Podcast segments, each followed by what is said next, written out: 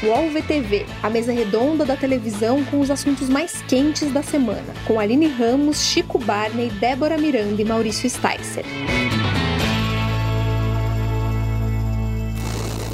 Olá, eu sou Maurício Sticer, esse é o podcast UOL VTV, com as presenças dos sempre queridos Aline Ramos. Olá. Débora Miranda. Olá. E Chico Barney. Satisfação inenarrável, meus amigos. Um prazer estar aqui novamente. Boa tarde, estamos ao vivo no canal do UOL no YouTube, fazendo essa transmissão também ao vivo, às 13 horas e 2 minutos. Convido quem está nos assistindo pelo YouTube para dar aquele like esperto e generoso, que vai ajudar aqui nosso vídeo chegar a mais pessoas e avisar vocês que é uma pauta muito variada e divertida e espero, né, divertida para vocês, que vai, vamos falar de, é, como está anunciando aí já nessa chamadinha do YouTube, esse momento do BBB 21 que para muita gente já é um momento de descendente do programa, embora só de colocar essa proposta na, no, na chamada já causou polêmica, já tem gente discutindo o assunto, estou vendo aqui na, na live. É, vamos falar de duas coisas importantes, é, duas novidades da programação da TV que acontece, estrearam nessa segunda-feira. É, chamar de novidade, a reprise, a volta de Império de Agnaldo Silva no horário nobre da Globo e a estreia da nova programação da Rede TV. Especialmente vamos falar é, do programa do Maurício Meirelles, é, Foi Mal, que ele estreou, e também comentar que ele está estreando um, programa, um segundo programa essa semana aqui no UOL. É, também planejamos falar, se a gente encontrar tempo, de Gênesis, a novela da Record, que passou uma semana, um período com as gravações interrompidas por causa da pandemia da, coronaví do coronavírus e voltou a ter gravações. E os nossos assuntos de sempre, aqui os melhores e piores da semana. Enfim, um cardápio animado, espero que você nos acompanhe aqui ao longo da programação. É, a gente planejou começar falando de Império, então daqui a pouco a gente vai falar de BBB, é, mas queria lançar um pouco essa, esse primeiro assunto, que enfim, eu, eu acompanhei em parte pelo Twitter, porque eu estava vendo outras coisas na televisão, e achei muito animada essa volta de Império, mas sobretudo por causa do Chai, do Chai Suede, né? Acho que o, a novela, acho que o Amor de Mãe deixou uma, uma imagem muito boa, né, para o Chai, e o Twitter ontem foi a loucura com o Chai jovem, né? A novela é de 2014, é o primeiro trabalho trabalho na Globo. Não sei se foi a impressão de vocês, né? Mas até porque são só três capítulos dessa fase inicial, né? Ele fez realmente uma participação bem especial. Ele, a Vanessa Giacomo, a Marjorie Stiano e por enquanto são os três, né? Que são os principais. A Regina Duarte faz uma participaçãozinha rápida também. Enfim, é, quem se animou com essa volta de Império? lanço aqui, deixo no ar para vocês essa pergunta. Eu acredito que silêncio. que Débora. Pelo que eu vi Pelos motivos que eu mencionei, né? Sim, mas eu acho que o ponto, eu concordo que Amor de Mãe deixou o Chai Suede em evidência, justamente porque ele fez um ótimo trabalho, acho que deixou mais do que provado o quanto ele é um bom ator. E aí, acho que aquele sentimento de putz, acabou uma novela, vai começar outra. Por mais que o pessoal reclamasse de amor de mãe, fica aquele sentimento de, ah, estamos trocando, e aí ter ele novamente foi, foi legal, né, de assistir. E mas eu acho que o, o, legal também foi ver como, no começo, né, como há um tempo atrás ele já era um ótimo ator, mesmo que a gente perceba essa evolução, esse amadurecimento dele, acho que isso chama muita atenção. É, é, é legal ver isso. E não tem como, né? Eu acho que Império é muito animado no, no, na primeira fase, não tem como não gostar. É legal ver alguns detalhes da história que eu já tinha esquecido, por exemplo, como ele foi rápido, né? O, o personagem, o comendador, o, quando era jovem, como foi rápido em ficar com a esposa do marido, do irmão. Então, acho que é isso, deu uma eletrizada nesse no horário da novela das nove. Foi. Fiquei animada. Vamos ver. É, eu também compartilho da animação. É, acho que Bom, o Chai já foi um dos pontos altos assim do fim de Amor de Mãe, né? Ele, ele foi muito bem, é, aquela emoção que a gente queria, acho que ele ele ele mostrou, ele foi muito, ele é muito sensível, né? Enfim, eu acho ele um excelente ator. E aí ele foi, foi ótimo no fim de Amor de Mãe e emendou já com o Império, que tem um começo que é muito bom, né? É uma novela que eu tenho críticas né, depois no desenrolar da novela, mas o começo de fato ele é, ele é muito bom, é uma história muito boa, é envolvente, com um elenco incrível, né? A Marjorie este ano ela é, ela é um show ali, ela é muito boa. Então, é, foi, foi animador, apesar de ser uma reprise, eu acho que foi uma reprise que, que calhou de acompanhar um clima ali que, que foi bom. É, agora, eu vi, um dos comentários que eu achei que são pertinentes ali foi a repetição de atores, né? De fato, o Império tem muitos atores que estavam em Amor de, de Mãe. É, só na primeira fase a gente já viu ali, estava o Thiago Martins e ele, né? Domênico e Rian ali já já estavam, continuaram juntos. É, e tem, e tem uma, uma, uma parte grande do elenco que também aparece em Amor de Mãe. Então, isso, isso foi um comentário bastante feito ali nas redes que eu achei também. Eu vi até, teve, teve uma amiga que escreveu. Ninguém conferiu o álbum de figurinhas da novela para ver que os atores eram, eram os mesmos. Mas enfim, todo mundo sabe que é uma reprise também, não, não vejo tanto problema quanto a isso. Chai Suede que despontou para a fama como sósia do Fiuk no Ídolos. Tá, esse print estava rodando na internet dia desses, é, é fascinante isso. E, e, e, pô, como a gente está carente, né? Como a gente está triste, animado com reprise de Império, pelo amor de Deus. É tudo triste demais, porque a novela não é tão boa assim, não. Eu, pelo menos, não, não se, se tudo der certo, se as coisas funcionarem bem, eu não vou assistir essa empresa, não. Boa sorte para todo mundo, mas eu vou evitar. O, o, o Shai, é, ele tinha feito é, Rebelde, é, fez Ídolos, né? depois fez Rebeldes, fez uma, um episódio de Milagres de Jesus, isso eu não, eu não sabia, fui descobrir na, na Wikipédia. E aí foi contratado para a Globo para fazer Babilônia, que era a novela que ia ao ar depois de, de Império. Mas aí não sei se te, pegaram ele ali no corredor, falando, pô, esse cara aqui daria um bom é, comendador jovem, meteram ele na novela. E realmente, assim, assim que ele bateu na tela, foi uma coisa assim, quem é esse cara? Porque ele é muito bom. Já era, já tinha um negócio dele ali em 2014, né? Ele tinha muito pouca experiência, como né, eu disse, como ator, mas já pegou ali, já imprimiu de um jeito, né? Acho além, enfim, da coisa da, da aparência, mas acho que tem um carisma mesmo como ator, uma presença muito forte. E o cara, né, decolou, né? É um ator realmente. E agora, é, na sequência vai vir o Alexandre Nero, que também é um show de bola Império, né? É a melhor coisa, né? Assim, disparado, um super personagem. Enfim. É, e foi um personagem super marcante na carreira dele, né?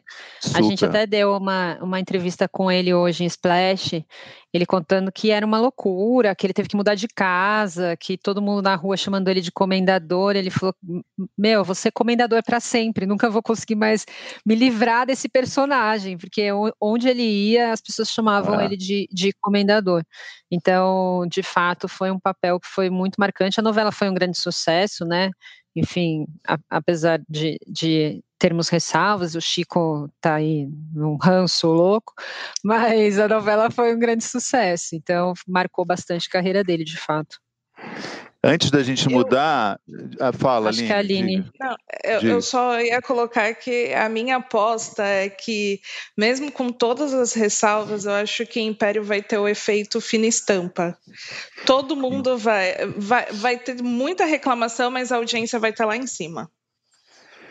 Aguinaldo, né? Aguinaldo, é o efeito Aguinaldo Também Silva, acho. na verdade. O cara é então, um fenômeno. Isso que eu ia falar. Tem, é isso, era o que eu queria complementar justamente com uma pergunta que foi enviada é, pelo Instagram do Splash, da Tainá Emanuele, também nossa ouvinte fiel.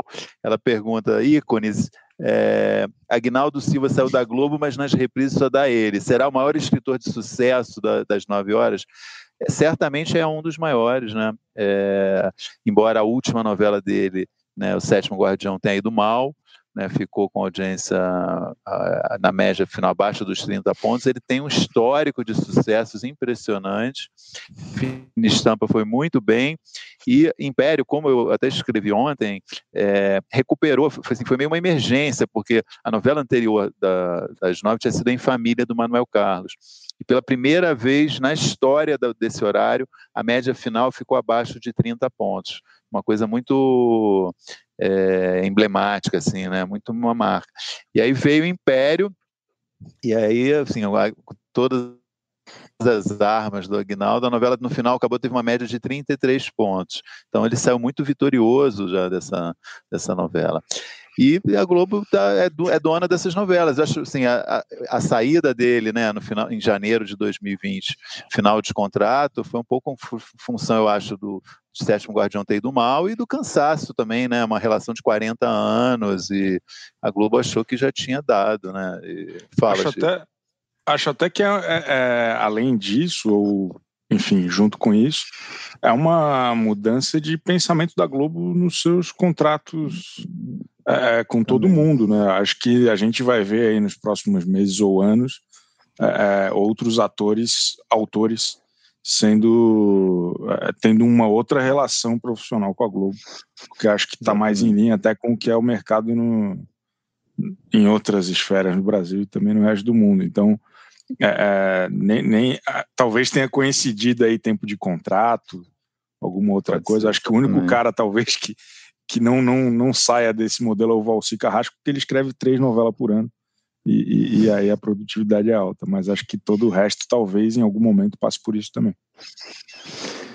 É isso, eu falei com ele é, é quando ele soube que Império ia estrear, ele estava radiante, ele está numa super numa boa, acho que já superou aí esse negócio, esse final da sa saída dele, e um super orgulho, né? Quer dizer, no intervalo de um ano, a emissora recorrer a dois sucessos dele para botar no, não é tapar buraco, né? É botar no horário mais nobre que tem. É. E, e, a primeira deu muito certo também. E como a gente está aqui achando, essa, enfim, é, mas é uma novela que eu acho que vale a pena. Eu, eu gosto de muita coisa. Também não desgosto de outras, mas eu acho uma novela que vale a pena. Bom, é, nessa segunda-feira, agora, é, ontem, né, para quem está nos assistindo nessa terça-feira, é, a Rede TV estreou uma nova grade, é, um, um, novo TV Fama, que eu vou deixar para falar no final do programa, e um programa novo é, do Maurício Meirelles, chama, que foi anunciado como um talk show, mas não é bem um talk show, é um programa de quadros de variedade, né, é, na estreia, com uma pegada de humor, e entrevistas, né, na estreia ele entrevistou a Luiz Ambiel, entrevistou o Ivan Moré, e vários quadros, eu achei muito bom o programa, e nessa quinta-feira agora, depois de, de é, dia 15, daqui a dois dias, ele vai estrear no UOL, no MOVE, né, que é a unidade de vídeos do UOL, um, novo, um segundo programa novo, é, um game show é, chamado Prova ou Reprova, né? É isso, né? É prova ou reprova, exatamente. Um, um programa de perguntas e respostas que as perguntas todas sobre é, coisas do conhecimento do ensino fundamental ou primário, só que para serem respondidas por adultos. É uma ideia muito interessante. Eu vi um teaser do programa, achei que parece muito divertido. E, em função dessas duas estreias, a gente enviou, é, procurou o Maurício, fez algumas perguntas para ele, para ele falar um pouco desses dois trabalhos e um pouco sobre o momento dele hoje na televisão. A gente vai exibir aqui rapidamente é, começaria é, com uma pergunta da Débora para o Maurício Meirelles. É, bom, eu queria saber primeiro qual é o formato do Prova ou Reprova, esse programa novo do UOL, e quais foram os grandes desafios de fazer o programa. O Prova ou Reprova é um formato muito divertido, porque envolve crianças e um imbecil como eu, que faz perguntas para pessoas convidados, né? São pessoas comuns, né? Que cada um tem sua profissão igual você. E a gente faz perguntas só de primário ou ensino fundamental. E você deve achar, ah, eu devo saber essas respostas, são fáceis. E aí que tá, é o momento onde as pessoas escorregam. Perguntas que você aprendeu lá na quinta série, hoje você nem lembra, e as crianças estão sabendo muito mais do que nós. Então é muito divertido, porque a gente faz perguntas para os adultos, eles acham que vão responder, tá valendo viagem, e tem umas escorregadas maravilhosas que você nem imaginaria. As crianças mostrando que a gente é muito imbecil. Aline, você tem uma pergunta também, né, para o Maurício. É, já que o tema, né, do programa está ligado com crianças, né? O que, que um humorista e agora apresentador pode aprender com o humor das crianças? Na verdade, todo humorista deveria ter o seu lado infantil mais exacerbado, porque a criança ela tem um humor espontâneo. A criança não tem mentira, a criança ela lida muito com a verdade, lida muito com a espontaneidade, lida muito com, com o que está acontecendo ali na hora, ela está sempre ágil, sempre rápida. Eu acho que isso às vezes faz falta, a gente se leva muito a sério, somente nos dias de hoje. Eu acho que a criança, trabalhar com criança é você o tempo todo estar tá ligado e não ter senso do ridículo. Realmente você agir conforme a maré te leva. Chico Barney, sua pergunta para o Mal. Então, aproveitando aí a, o lançamento do programa dele também na Rede TV, o Foi Mal, queria que o senhor doutor Maurício Meirelles nos dissesse qual é a expectativa dele a respeito desse, dessa novidade. Meu programa na Rede TV é o Foi Mal, é um programa onde a gente vai pegar celebridades, é, entre vários quadros, né? E tentar baixar um pouco humanizar mais, desconstruir essa coisa toda da celebridade ser muito milionária e só ter likes no Instagram e sim mostrar o lado normal, o lado do, das mídias digitais, por exemplo, que é onde todo mundo tem muitos likes, bomba tal, mas e aí? Como eu revelar o que é filtro, o que não é? Como é que é o grupo de WhatsApp desse cara? Como é que é a relação dele com o pai? Essas coisas que são engraçadas assim no dia a dia. Ele é um programa é, com quase 15, 20 quadros por no máximo 3, 4 minutos, super dinâmico e com ideias bem divertidas que toda semana se alteram. Estou muito confiante, eu gosto muito do projeto. Eu estou muito feliz com o resultado, cara. Espero que vocês gostem também. Bom, eu perguntei para o Meirelles uma curiosidade que eu tenho sobre uma coisa que é muito, muito marcante, que é, é a participação dele no CQC. Eu perguntei é, se ele acha que haveria espaço hoje em dia para um programa nos moldes do CQC e quis saber qual que é a importância do CQC na carreira é, do Meirelles. CQC foi o produto mais importante da minha carreira, foi onde eu aprendi a fazer televisão, onde eu vivi situações que eu nunca mais vou viver, realmente nunca mais vou viver, porque não basta você ser um comediante, um apresentador, você tem que estar tá inserido naquela realidade que o CQC te inseria em momentos históricos do país, do mundo. Então o CQC ele me trouxe é, muita bagagem para fazer o que eu faço hoje, assim, muito lidar com improviso e tal. Sim, há espaço para o CQC, só que eu acho que hoje você tem que lidar com um corpo muito melhor do que o meu para lidar com o CQC, porque hoje provavelmente você, o que era um chute na canela, hoje pode se tornar uma cotovelada no nariz, assim, as coisas estão mais agressivas, as pessoas estão mais polarizadas e seria muito perigoso um cara de 1,74m como eu participar de um programa como esse, ou uma Monique Oz, né? O ideal seria botar pessoas mais ao estilo Ronald Rios mesmo, que tem quase dois metros de altura, Rafinha Basso ou Danilo Gentili. Muito bom. Bom, é, relembrando então, é, Prova ou Reprova estreia nessa quinta-feira, dia 15, no Move, o canal de vídeos no UOL. E o Foi Mal, do, é, às segundas-feiras, eu acho que é 10h30, que é o TV Fama é 9h30, às 10h30 da noite na Rede TV. É, boa sorte aí para o Meirelles, essa, essa dupla presença aí no, no vídeo de volta e que dê tudo certo para ele.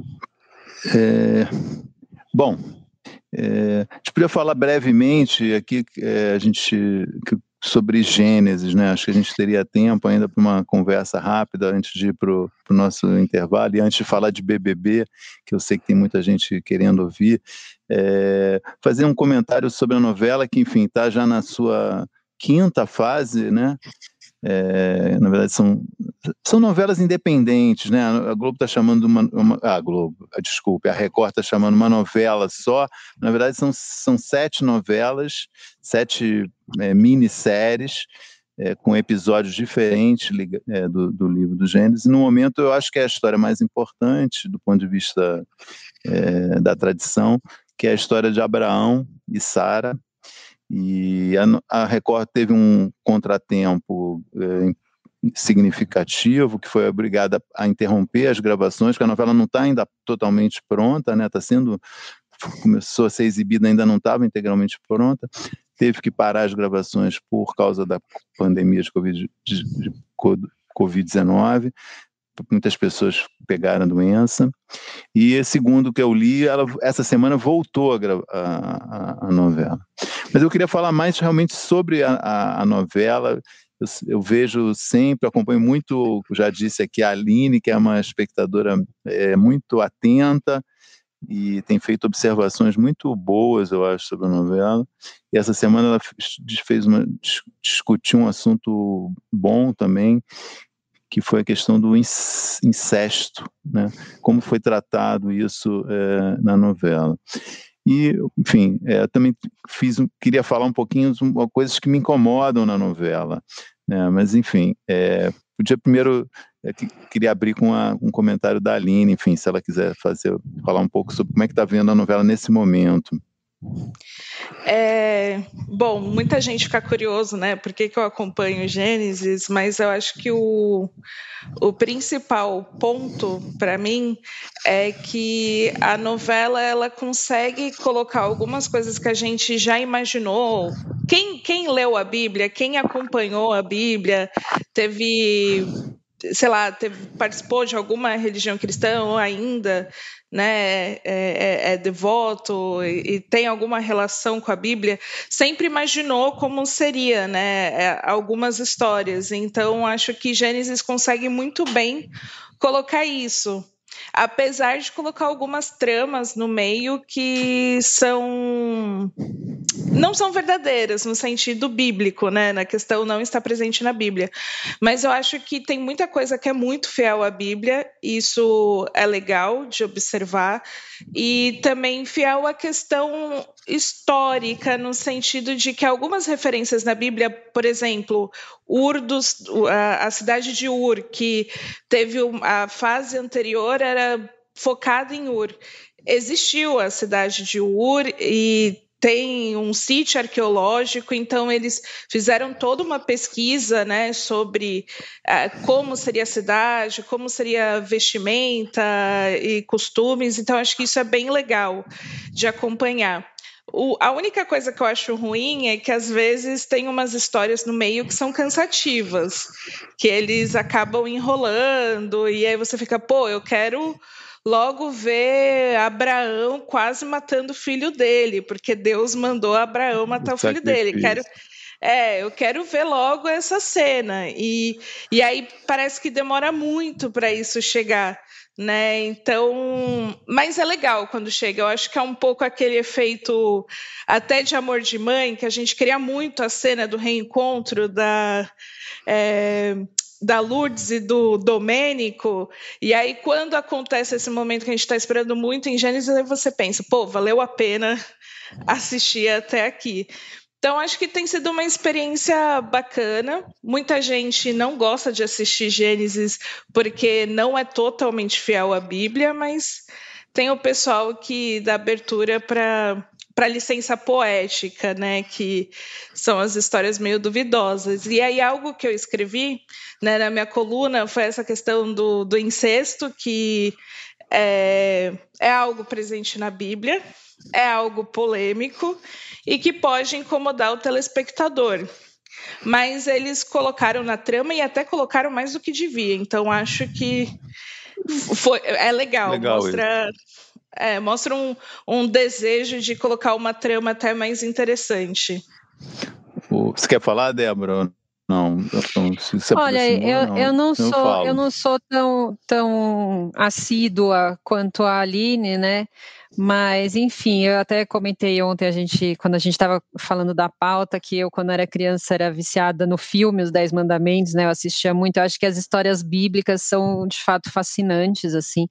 É, isso que a Aline falou, eu concordo fielmente, assim. Você, é, você você fica sabendo das histórias, né? E, e, você fica imaginando, nossa, como teria sido isso, né? Porque são sempre coisas grandiosas e coisas. É, como, como transformar isso em realidade, né? E eu acho que a Record tem todo o mérito de fazer um investimento muito grande para tentar transformar todos esses episódios, né? A gente já conversou, por exemplo, sobre a, a fase do Noé, né? Que meu, todo mundo curtiu, adorou, que foi uma das melhores fases né, de Gênesis, nos Dez Mandamentos teve o mar, enfim, eu, eu acho que isso é, é uma coisa muito legal. Com relação à, à parte ficcional, acho que eles vêm fazendo isso desde que eles começaram, né, a fazer as tramas bíblicas. Acho que desde sempre eles deixaram claro que, enfim, para a dramaticidade ali era importante. Aí vai de cada um, né, gostar ou não. Mas eu, eu acho que tem muitos méritos. Agora, de fato, uma investida bastante arriscada começar a exibir uma novela dessa, desse tamanho, e que demanda uma, uma produção desse tamanho, é, sem ela estar tá terminada na pandemia, né? Eu sei que eles têm uma é. frente gigantesca, sim, eles começaram já com a novela mu muito adiantada, mas ainda assim é uma coisa que ninguém sabe o que vai acontecer, quanto tempo vai levar, né? É, é, uma, é uma doença que tem uma contaminação muito rápida, né? A gente vê quando aparece uma pessoa, imediatamente muitas pessoas do entorno também aparecem contaminadas, então a, achei uma decisão bastante arriscada, assim, é, começar a novela, a exibir a novela sem ela estar totalmente pronta. Uma coisa, sobre, eu não sei se tem a ver com a pandemia ou se é a economia de recursos, mas também foi um problema que afetou a, quando o Amor de Mãe voltou. Eu acho que tem muito pouco, tem tá, falta figurante nessa, nessa parte da, da novela. Assim, eu sinto é, é, muito plano fechado, porque é pouca gente, né? Enfim, são eventos que envolviam muita gente. É, eu acho que está obrigando a Record a rebolar um pouco, assim, esse momento, essa caminhada que é a caminhada do, do Abraão com o grupo dele, quando a câmera abre um pouquinho, fica uma coisa pobre, assim, né? Que tem, sei lá, 15, 20 pessoas só, né? E, enfim, eu não sei se foi uma, por causa uma limitação por causa da pandemia ou se foi realmente os caras acharam que podia fazer uma coisa menor. Mas eu queria observar um negócio que, que, eu, que eu não gosto nessa, nessa versão do, no Gênesis, que é a escolha, é, esse, o, do personagem do Satanás, né? Que é o Igor, é, o Igor Cli, Hickley. Hickley. Hickley, é. que eu acho estranho que é o seguinte, é o mesmo ator, né? É, a, a optou por um ator só, dizer, ou seja, Satanás é uma coisa só. Né? Deus não aparece, Deus é só uma voz, mas Satanás está sempre lá, espreita, em todos os episódios, sempre fazendo a mesma coisa, que é, é colocar é, em dúvida a existência de Deus, colocar em dúvida a fé das pessoas. Eu acho muito esquemático, sabe? É um negócio que eu acho que infantiliza a novela. Você vê aquele personagem ali, é, ali sempre na sombra, meio tramando, né? Sempre fazendo uma é uma coisa boba, sabe? Acho que um, é uma solução. A sobrancelha é, dele é sempre assim. É, uma solução muito infantil, sabe? É, que, enfim, uma coisa que eu já não aguento mais. Eu, quando eu bato o olho nele, eu falo, ah, lá vem.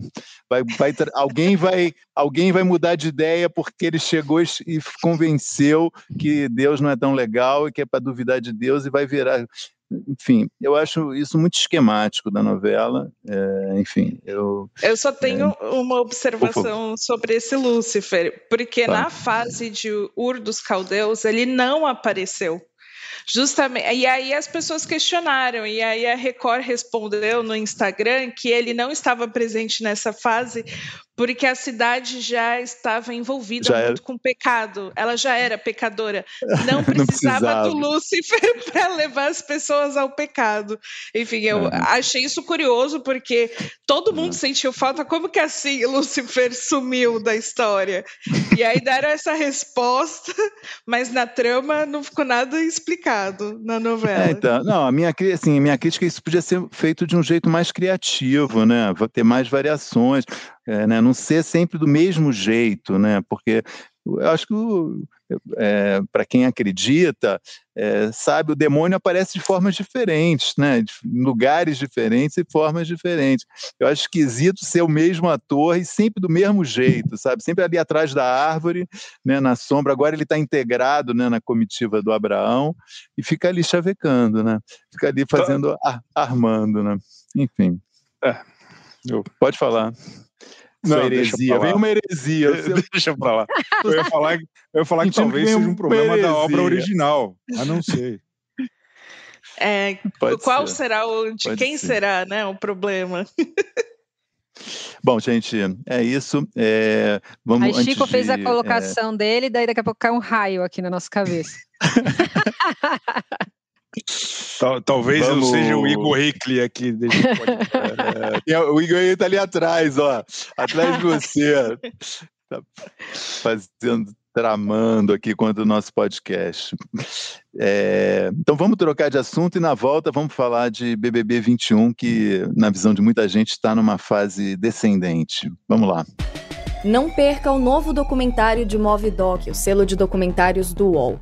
BBB Casos de Polícia conta como casos polêmicos fizeram Big Brother Brasil parar na justiça.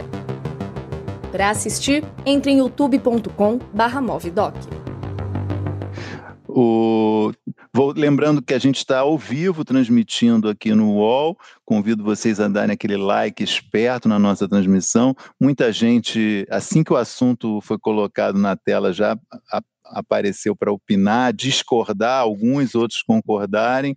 É, queria só observar, antes da gente abrir aqui a discussão entre nós, uma coisa, uma observação, é, digamos, matem, é, técnica ou métrica que o, o programa até continua bem de audiência. Né? Esse é o, o argumento, por exemplo, do Paulo Roberto.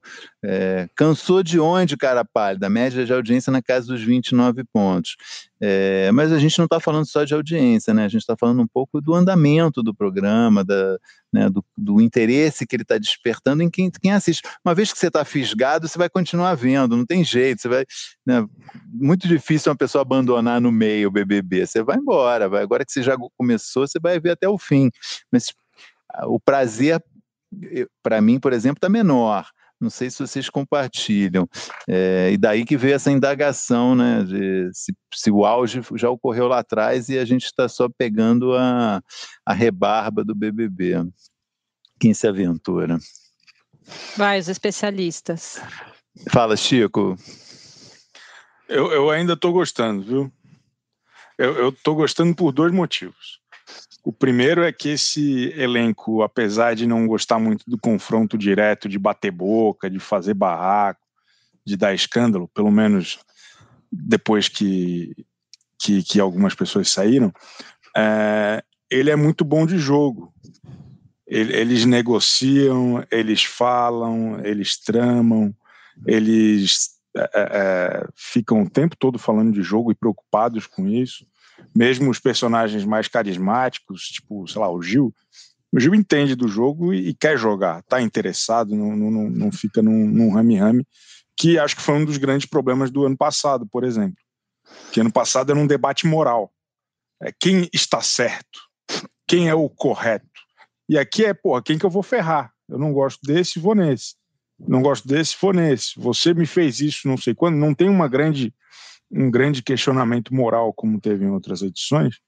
E eu acho que isso deixa o jogo mais divertido, deixa o jogo mais falado, as pessoas se expõem mais. Eu sinto falta, lógico, é, é, de, um, de um terrorismo psicológico, de uma, de uma maldade mais profunda tal.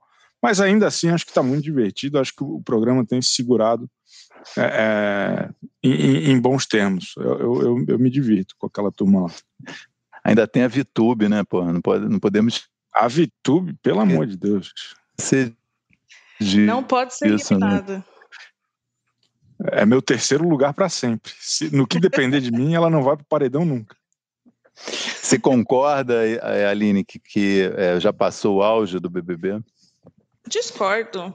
Não, não. Acho que porque assim, o todo, toda edição do BBB tem fases também. É, tem aquela coisa do primeiro mês que, que, que todo mundo está se conhecendo ainda. Aí tem o segundo que começa a ter aquelas treta, treta. Tudo bem que essa edição mudou um pouco o andamento das coisas. Só que eu acho que assim, o que muita gente fala que o BBB ficou mais é, ficou é, parado, cansativo, na verdade ele ficou normal. Eu acho que é isso. O BBB ele está em seu estado normal.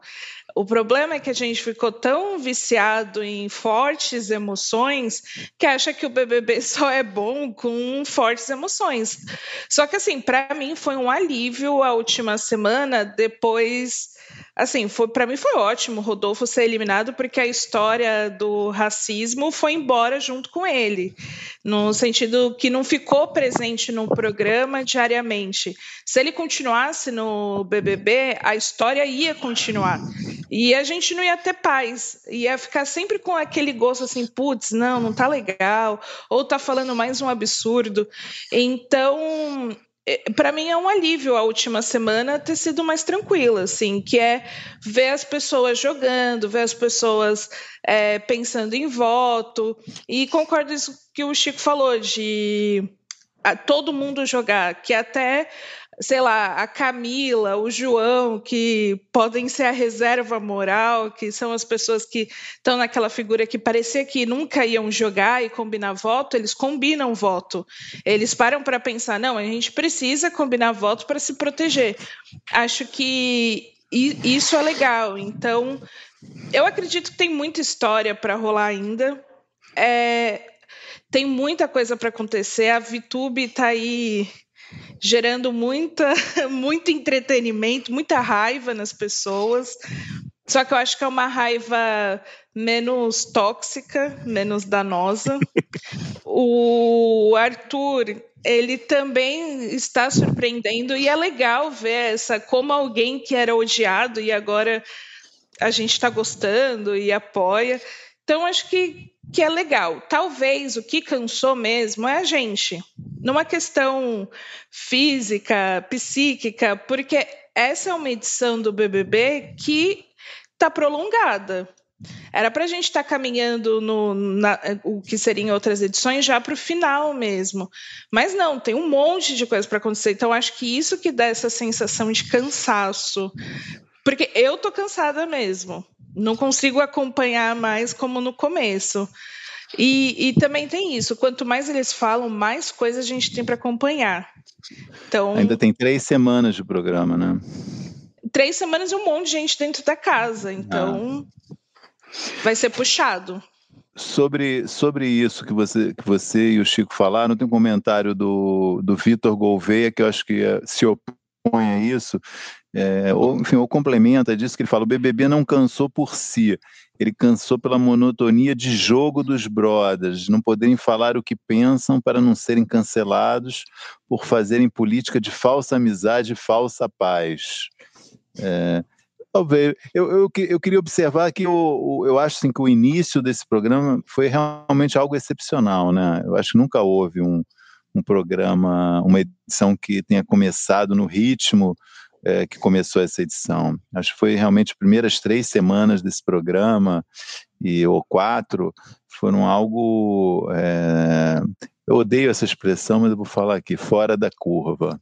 Né? Foi um negócio É, não, te, não, não, né, não teve outro BBB que começou assim, né? Tão, com tanta gente tão alucinada, com tanta gente tão. Sempre tem um, um, alguém que quer aparecer muito no início, mas esse acho que foi muita gente ao mesmo tempo querendo falar muito, fazer muita coisa.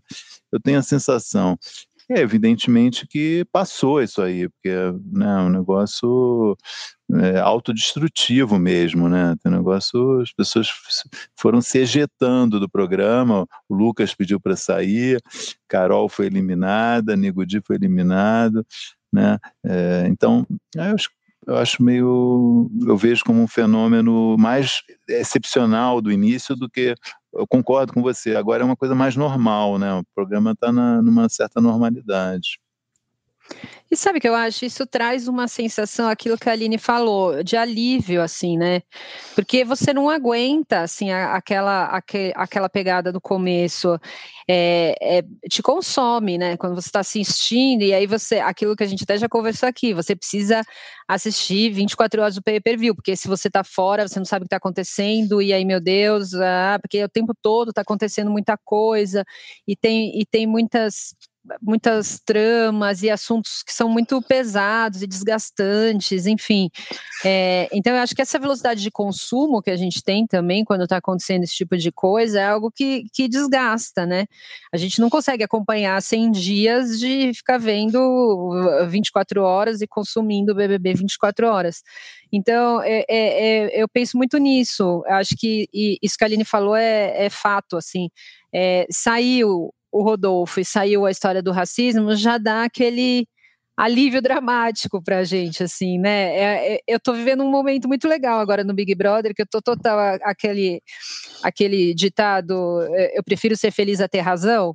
Eu tô me permitindo gostar das pessoas que, é, de repente, não são as mais legais, mas que dentro do jogo são muito legais, sabe? Porque eu acho que desde que a gente não tem essas discussões, né, sobre é, casos de violência, de abuso, de racismo. É legal você gostar também do, dos imperfeitos, dos que a gente está vendo que estão errando dentro do jogo, né? Sem nenhuma culpa, assim. É, eu acho que isso é muito legal. E o Big Brother permite isso, né? Não é a gente gostar só de quem está o tempo todo falando a verdade, é a gente gostar de quem está tramando, de quem está causando. E acho que esse é o momento de fazer isso. Eu, eu acho o contrário, assim, acho que agora está num momento bem o contrário, não, mas enfim, eu acho que está tá num momento legal do jogo também agora. O, só um parênteses aqui, como tem algumas pessoas perguntando sobre o Fefito. É, ele anunciou publicamente né, no, no programa No Bomba e também no, na coluna que ele fazia no UOL, que ele no final de, de março tava, saiu do UOL, é, ele está desenvolvendo um novo projeto no BuzzFeed. É isso, ele continua nos assistindo, tá, continua nas redes sociais dele comentando também sobre o BBB e era, era isso. Eu acho que, as pessoas não devem ter visto a despedida que ele fez, foi uma coisa enfim, super pública dessa saída dele. Um outro projeto. É, um assunto de ontem, que tem até também já tem uma pergunta que foi feita pela é, Tainá Emanuele no, no, no Instagram do Splash, que, mas enfim, que é mais genérica, é sobre a questão do, do Thiago Life, as intervenções do Thiago Life. Ontem, em particular, né, no jogo da discórdia, teve essa, essa ele teve um entrevero com o, o Fiuk, mas de modo geral ele estava um pouco ácido assim, né, cobrando, exigindo respostas, o que eu acho até, até um certo ponto bom, né, é, não deixar que os participantes fujam, mas que é, me pareceu ali um pouquinho exagerado nessa segunda-feira. Não sei que, enfim, qual a opinião de vocês aí, enfim, uma curiosidade, eu acho muita gente, o assunto quente de ontem. Acabou que a maior discórdia que teve no jogo foi Thiago Leifert e Fiuk, né? O jogo até que foi o jogo até que foi tranquilo, pensando bem, né? É, acho que finalmente eles fizeram um jogo da Discord que era um pouquinho menos tenso, né? É, enfim, e, e, todas as pessoas, eu acho que assim, os outros participantes já encararam com alguma naturalidade que esse momento é feito de fato para você mostrar é, quem você prefere, quem você não gosta. É um momento de julgar o amiguinho, não, não tem outra coisa para fazer.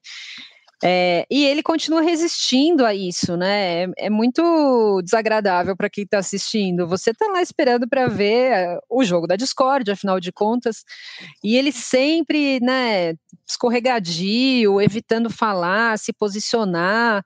É, eu acho desanimador, assim, eu fico bem brochada vendo o Fiuk, para ser sincero. Mas a, achei a, a, a, chamada do, do Leifert de, de bom tom ali com ele, né? Porque na, no, na outra ocasião também ele já tinha tentado pressionar e o Fiuk de novo escorregou.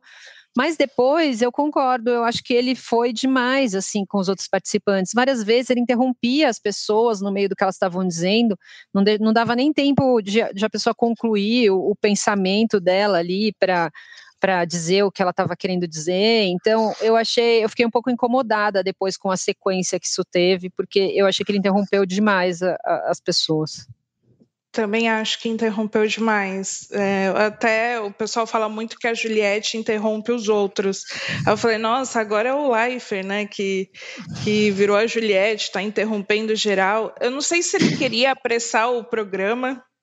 É, e aí falar assim, não, fala logo o que você pensa, não enrola.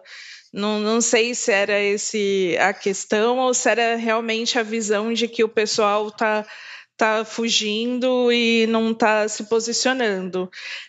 Agora, sobre o Fiuk, eu fiquei pensando muito na questão que é, isso é um pouco culpa do, da, da estrutura do BBB, que é colocar essa galera do camarote que se vê a Dilma em certos momentos acima do jogo e aí tem esse posicionamento, eu não vou fazer e quero ver você me obrigar. É basicamente isso que o Fiuk está fazendo.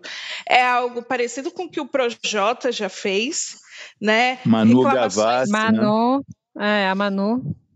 Então, tem esse perfil de participante que não quer fazer, não participar das dinâmicas, que é do camarote. Então, é acho que isso é culpa do próprio programa. E o Fiuk, ele está irredutível. Ele depois afirmou que não queria, não ia se colocar e que não quer que o Leifert coloque palavras na boca dele. Então ele está muito firme nesse posicionamento, enquanto a gente vê o Gil já preocupado falando não, o, o Fiuk tem que rever isso porque o, o Tiago fala as coisas para o nosso bem e ele está indo contra. Então é, são do, duas posições assim opostas, mas que dizem muito sobre a escolha da formação do elenco. Esse, esse problema acontece também, às vezes, na Fazenda, por ser justamente esse perfil de participante. Né? O Biel com o Mion esse ano teve um problema parecido também. Né? Não quis responder, eu não lembro exatamente qual foi o problema, mas ele não, não quis dar uma resposta direta de uma cobrança que o Mion fez. E faz sentido, né? As pessoas que têm uma imagem pública a zerar, a zelar, né? Quer dizer, a pessoa não, né, não vai se expor do mesmo jeito que uma pessoa que é, não é conhecida, né, que não tem uma carreira, não tem uma pessoa que só é conhecida pelos seus amigos, enfim. Eu acho que é diferente mesmo e eu entendo a, a, eu, a, a preocupação. Fala. Eu acho que depois de duas semanas de BBB já não tem mais essa diferença. Sabe? Você acha? O, o, Gil e a Juliette são tão famosos quanto o Fiuk, a Juliette hoje mais. E, e, e, acho que, na minha humilde opinião, o Thiago Leifert foi muito bom ontem. Acho que tem que esculachar, se o cara não tem, tem que ser mais, mais duro. E, e acho que seria importante ser recorrente, até e não só o Fiuk, outros também. E, e ainda acho também que tinha que ter a demissão por justa causa. Fugiu três vezes, vai embora, está eliminado, não nos interessa mais aqui e, e, e pode ir embora. Eu, eu, eu, acho que isso ajudaria bastante, porque é o que a gente quer ver, pô. A gente quer ver essas pessoas se comprometerem minimamente. Esse ano as pessoas são comprometidas mais do que em outros. Isso é legal. Mesmo a galera do camarote, ela, ela se expõe mais do que, sei lá, no 19, no próprio 18. É, é, então acho, e nem vou falar do ano passado, mas é, eu acho que é interessante, eu gosto, eu gosto. Mas teria que ser uma coisa combinada previamente, né, Chico? É, olha. É, claro, lógico. Né? Vai, o programa lógico. tem jogo de perguntas e respostas, você está se comprometendo a responder. Você tem que se comprometer a responder, né? E provavelmente não tem, ainda não foi feito isso, né? não está feito dessa forma. E só ah, uma mas coisa na hora que, que você decide que você vai entrar no Big Brother, você já sabe disso, né? Um pouco ou não? Não, mas, mas a, bota, bota no contrato, é, liga, conecta é. com o jurídico e não, de, tô... é demissão. é demissão que eu estou falando. Eu estou concordando, o que eu quero dizer é que mesmo sem contrato já devia ser um pouco implícito, né? Isso. Enfim, mas desculpa, Maurício, eu te interrompi. Não, não, só eu queria acrescentar. Que, tá no contrato. Ai, que o cara tem que responder. Você acha que está no contrato que tem, tem que responder eu acho que tá tudo no que for perguntado? Que tem, é, eu acho que tem a questão, ah, tem dinâmicas, vocês devem participar, vocês não podem falar, eu não vou participar. Deve ter não, isso. Não, mas o Fiuk porque... participou, ele, ele, participou do jeito dele, né? Ah, eu defendo o direito do Fiuk não falar. eu, só, eu só queria. Ah, é... é... que o Maurício é Fiuker. Ele não fala abertamente, mas ele é Fiuker. Eu já vi live dele com fãs do Fiuk. Está no Verdade. YouTube. É, esse, esse cara ele, ele é Fiuk. Fiuker infiltrado. Não, eu só queria fazer uma observação, Chico, que eu discordo só de uma questão, um ponto, esse um pouco mais, digamos, conceitual. É quando você diz que Juliette e Gil são mais famosos que o Fiuk. Eu acho que número de fãs, no, no né, número de seguidores no Instagram é, é um indicador de popularidade, né? Mas eu acho é, que são histórias, enfim, esse número de seguidores vai ajudar, pode ajudar no futuro essas pessoas a terem novos é, desdobramentos nas suas carre carreiras e trajetórias, mas o conceito de, é, de fama, para mim, ainda é uma coisa mais sólida, assim, eu pelo menos vejo, penso numa coisa mais sólida, que é em trabalhos com, é, da velha da velha mídia ainda, né? Fazer música, ser ator, é, cantar, enfim, coisas do gênero, do que só ser seguidores nas redes sociais. É, mas independente disso, desculpa, Chico, rapidinho, mas independente disso, é, eles não sabem, né, o tamanho da fama que eles estão aqui fora. Daí a gente bate no ponto do que a Aline falou. O Fiuk sabe que ele tem uma, uma algo a perder, né? Os dois é. não sabem. O, o Gil ele já confabulou várias vezes. Ah, será que eu tenho um milhão de seguidores já? É, é, essa é a ideia dele de um grande sucesso, né? E ele tem, sei lá, nove, não sei quanto que tá agora, mas muitos milhões de seguidores. Então, acho que também a ignorância deles nesse sentido faz com que eles também se arrisquem mais naturalmente, né? Eu acho que fama é igual futebol, é momento. Falou. Vou, Silêncio. Vou mudar, depois dessa, eu vou lançar outra pergunta. Alguém aqui se arrisca a dizer o que, que o BBB vai perder com a eliminação da Thaís essa noite? Vai ah. perder uma terça-feira. É uma terça-feira que não serviu de nada. É uma pessoa que nunca devia ter entrado. Vai, um erro, vai né? gastar, vai gastar uma terça-feira da nossa vida aqui. Espero que o Rafael Portugal mande bem, que aquele quadro do, do TikTok seja bom, porque a eliminação em si vai ser um saco. Que o choro da Vitube, depois que ela foi eliminada, seja bom.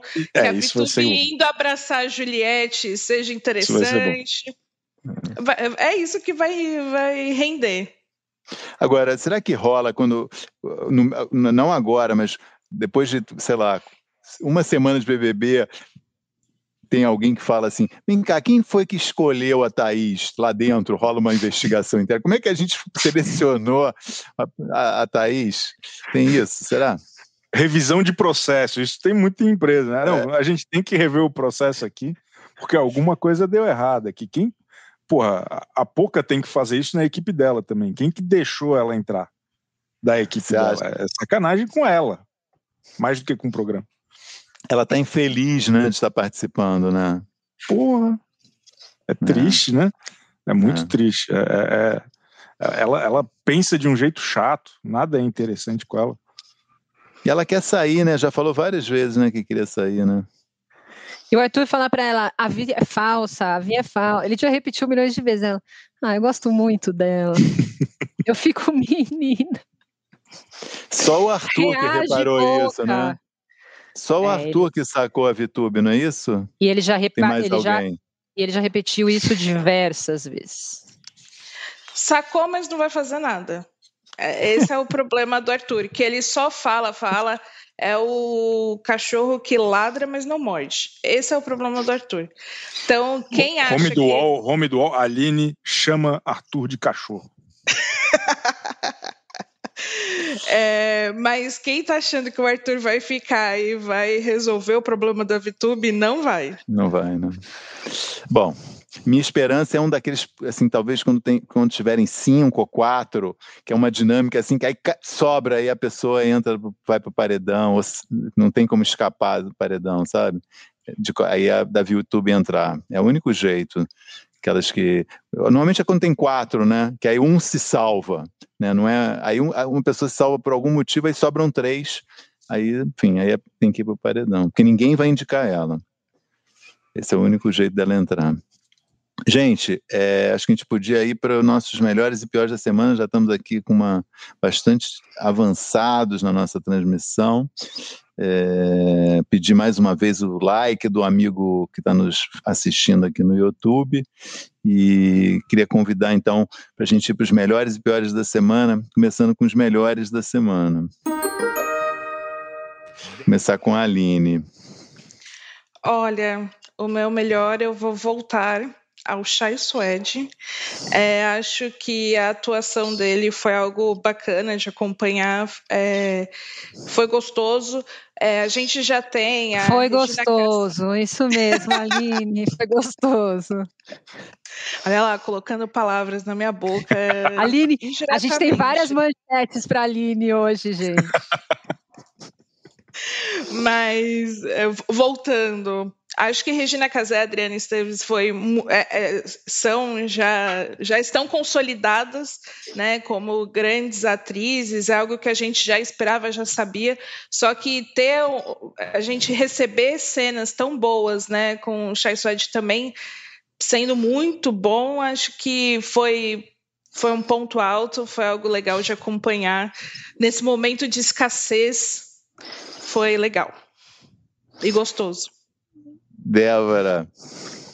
Não, totalmente com a Aline, gente. Chai Suede, foi muito gostoso. É, acho que o fim da novela eu gostei também. Eu amei a, a Dona Unicórnia lá, achei que foi um, um pequeno núcleo ali que foi fofo, divertido, enfim. Essas pequenas historinhas que eu sempre amei, que a Manuela coloca em Amor de Mãe. É, mas ele, para mim, foi incrível, né, tanto em Amor de Mãe, quanto agora é, revendo o começo de Império. Acho que perfeito. Chai Suede, melhor de todas as semanas. Nossa, nosso podcast com as devotas de Chai Suede. Chico. Ah, aquele clima borracharia, que é sempre bom a gente trazer um pouco, é né? Muito bom, muito bom. O meu destaque positivo da semana é, é a estreia do Maurício Meirelles na Rede TV. Achei divertidíssimo. Eu, eu, eu é, dei boas risadas. Nunca esperei que me divertiria com uma entrevista do Ivan Moré. Foi muito que... boa a entrevista do Ivan Moré, muito da Luiz Ambiel, do outras coisas que eu muito bom, acho que é um programa promissor, uma pena o, o horário, bem na hora do BBB, mas o BBB está acabando também. Vamos torcer para o Maurício Meirelles durar mais tempo que, que essa reta final do BBB para a gente poder assistir tranquilamente. O, eu estava comentando, acho que você ainda não tinha entrado, estava comentando antes de começar o programa, que eu achei incrível a entrevista com o Ivan Morel também, que é assim, ele se despiu ali, né? Primeira vez que você vê ele fora do personagem, né? Daquele Bom. cara né, comentando os fracassos, os erros, foi muito legal mesmo. Muito história bom. com Casagrande, com. Ah, a história da entrevista quem... dele, entrevista com um jogador que ele errou o nome da mulher. É, em vez de chamar o nome da mulher, parece que chamou, falou o nome da namorada do, do jogador. Foi, deu um problema, um problema. Muito bom, né? Bom, é, eu, eu para não repetir o do Chico, mas eu endosso também, é, que foi um grande acerto essa estreia. Eu, eu, queria destacar como o meu melhor da semana a volta é, do Galvão Bueno como narrador de uma partida de futebol, depois de 14 meses. Ele já tinha participado né, de programas esportivos nesse período em casa, né, cuidar é, com toda a proteção, né? Mas dessa vez ele foi ao estúdio da Globo para narrar a primeira vez, não narrava há 14 meses. Foi emocionante, assim, né? Muito bom ter ter visto ele. Foi um momento bacana da televisão. Vamos então para os piores da semana. Começando com a Aline. Vou voltar a Gênesis, que é, acho que o fato deles continuarem gravando durante a pandemia já era um erro, e a retomada das gravações depois de pessoas do elenco terem contraído Covid é, é pior ainda, né? E aí, segundo é, a coluna do Sandro Nascimento na, na telinha, ele trouxe informações de que está tendo um surto de Covid entre o pessoal da produção da novela porque eles criaram protocolos entre os atores, entre, entre o elenco, só que na produção não. E isso está sendo omitido, né? Então, acho que não é só nem desrespeito, é um pouco de má fé mesmo da direção da novela, da emissora em continuar a gravação e colocando os profissionais é, expostos a esse risco.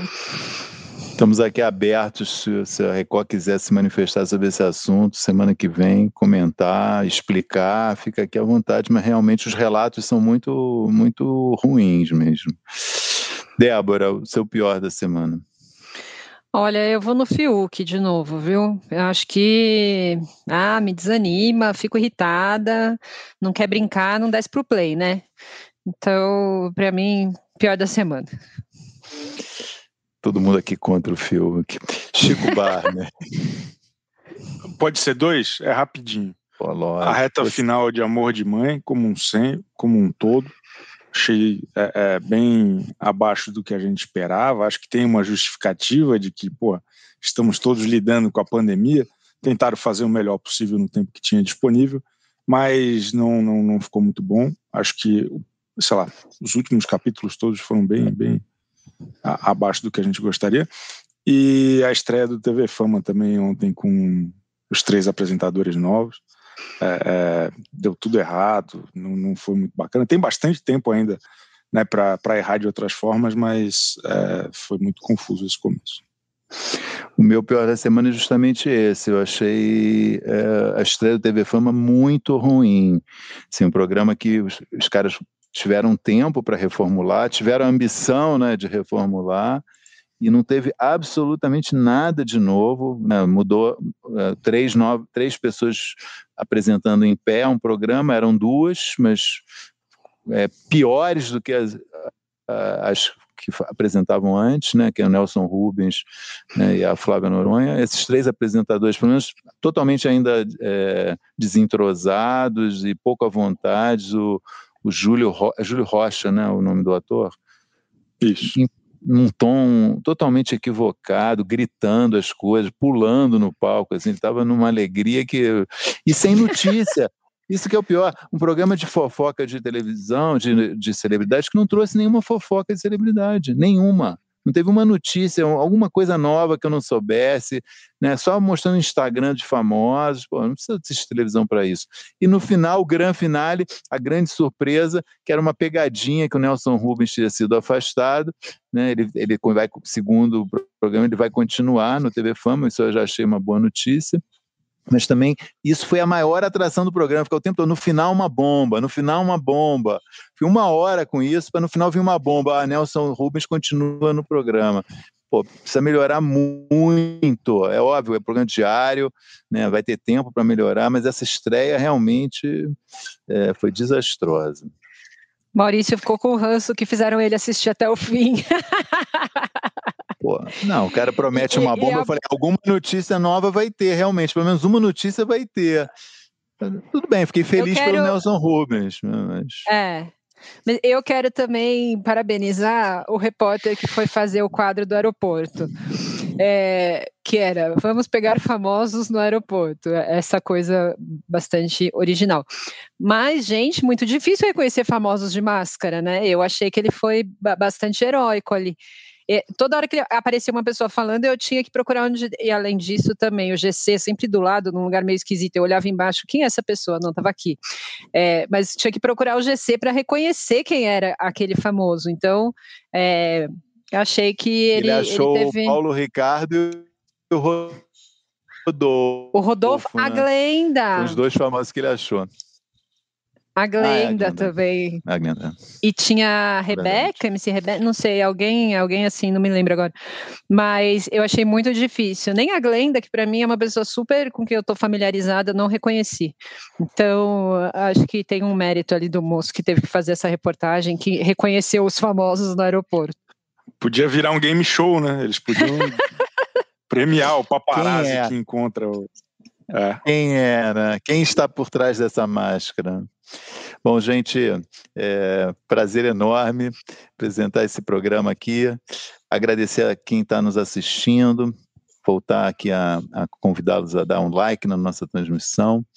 E é isso, né? Muito bom. Foi muito gostoso. Foi muito gostoso ter feito esse programa.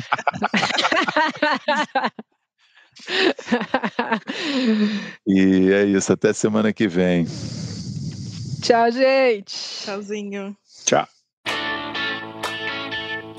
O AlvTV tem apresentação de Aline Ramos, Chico Barney, Débora Miranda e Maurício Sticer. Edição de áudio de João Pedro Pinheiro. Produção de Laura Capanema e Lígia Nogueira. Coordenação de Débora Miranda e Juliana Carpanês.